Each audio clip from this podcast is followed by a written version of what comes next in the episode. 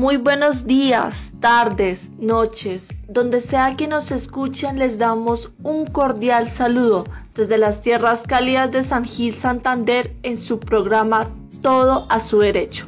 Este podcast está pensado como un insumo base para la entrega de conocimientos mínimos en cultura ciudadana, derecho y urbanidad que pueda ser usado por nuestros oyentes con el fin de obtener un cierto grado de instrucción en diferentes temas, que pueda ser usado para la defensa de sus propios derechos. Somos estudiantes de segundo año de Derecho de la Universidad Libre Seccional Socorro. Mi nombre es Valeria y junto con mi compañero Jonathan durante esta serie de episodios presentaremos cada semana un tema ligado a cultura ciudadana, derecho y urbanidad. La normativa referente a los actos, derechos y deberes de la autoridad son basados en el respeto y cuidado de los derechos humanos. Es decir, estos derechos marcan los límites de las funciones de las fuerzas públicas, incluso cuando hacen uso de la fuerza.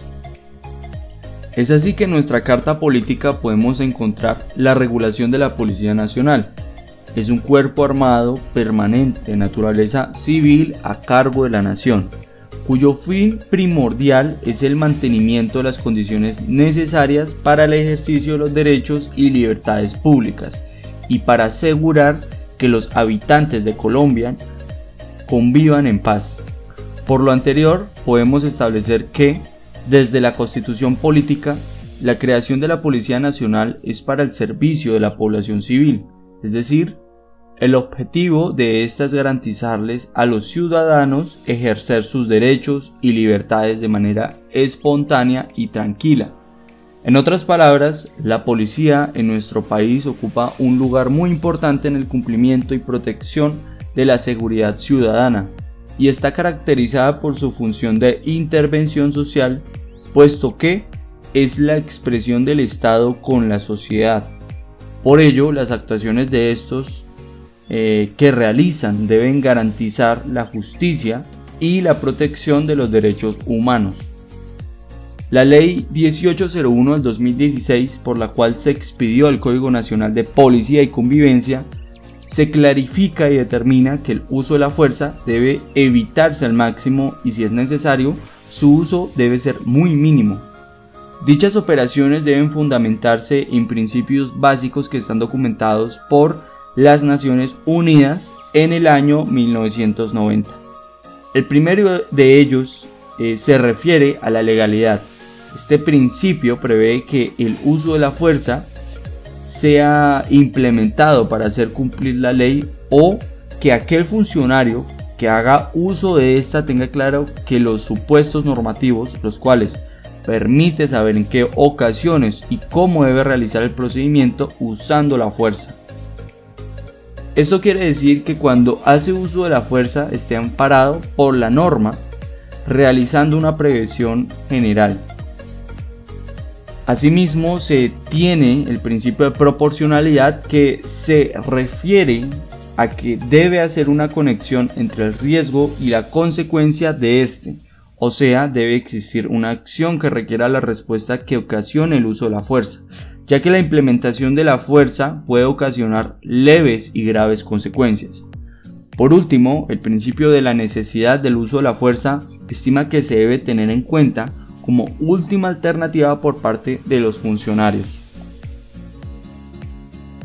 El registro personal que se efectúa en desarrollo de la actividad preventiva de la policía consiste simplemente en una exploración superficial de la persona que como tal no compromete constataciones íntimas y lo que lleve sobre sí en su indumentaria o en otros aditamentos, con el fin entre otros objetivos lícitos de prevenir, no de investigar, la comisión de comportamientos que puedan llegar a generar alteraciones contra la seguridad de la comunidad. De tal manera, no conlleva este registro personal una afectación o restricción de derechos fundamentales que amerite la intervención judicial a fin de determinar su racionalidad y proporción. Solamente habrá lugar a dicha intervención judicial cuando el registro trascienda el examen exterior de la persona y llegare a abarcar su reconocimiento físico interno, es decir, cuando acarree inspección corporal. El registro de personas es una de las medidas que persigue la realización del fin constitucional de garantizar la convivencia pacífica, la seguridad y la tranquilidad ciudadana, tarea asignada por mandato superior a la Policía Nacional según el artículo 218 de la Constitución. Por otro lado, la Corte Constitucional en la sentencia C-789 del 2006 señala que estos argumentos son igualmente válidos para justificar la constitucionalidad del registro de vehículos que la policía realiza, establecido como está que tal procedimiento no tiene alcances de investigación penal ni de policía judicial con miras al esclarecimiento de delitos. Solo son actos elementales de rutina para identificar al conductor y a los pasajeros constatar las características y la propiedad del, vehículo, al igual que la naturaleza, procedencia y legalidad de los objetos transportados. El registro de personas por parte de las empresas de servicios de vigilancia y seguridad privada no se realizan mediante contacto físico, salvo que se trate de registro de ingreso a espectáculos o eventos de conformidad con la reglamentación que para tal efecto establezca el Gobierno Nacional o salvo que el personal uniformado de la Policía Nacional lo solicite en apoyo a su labor policial. Por último, el personal uniformado de la Policía Nacional y el personal de las empresas de vigilancia y seguridad privada podrán utilizar medios técnicos o tecnológicos para el registro de personas y bienes tales como el detector de metales, escáner de cuerpo entero, sensores especiales y caninos entrenados para tal fin. Y con esto concluimos esta sesión. Si te pareció interesante este podcast, no dudes en compartirlo.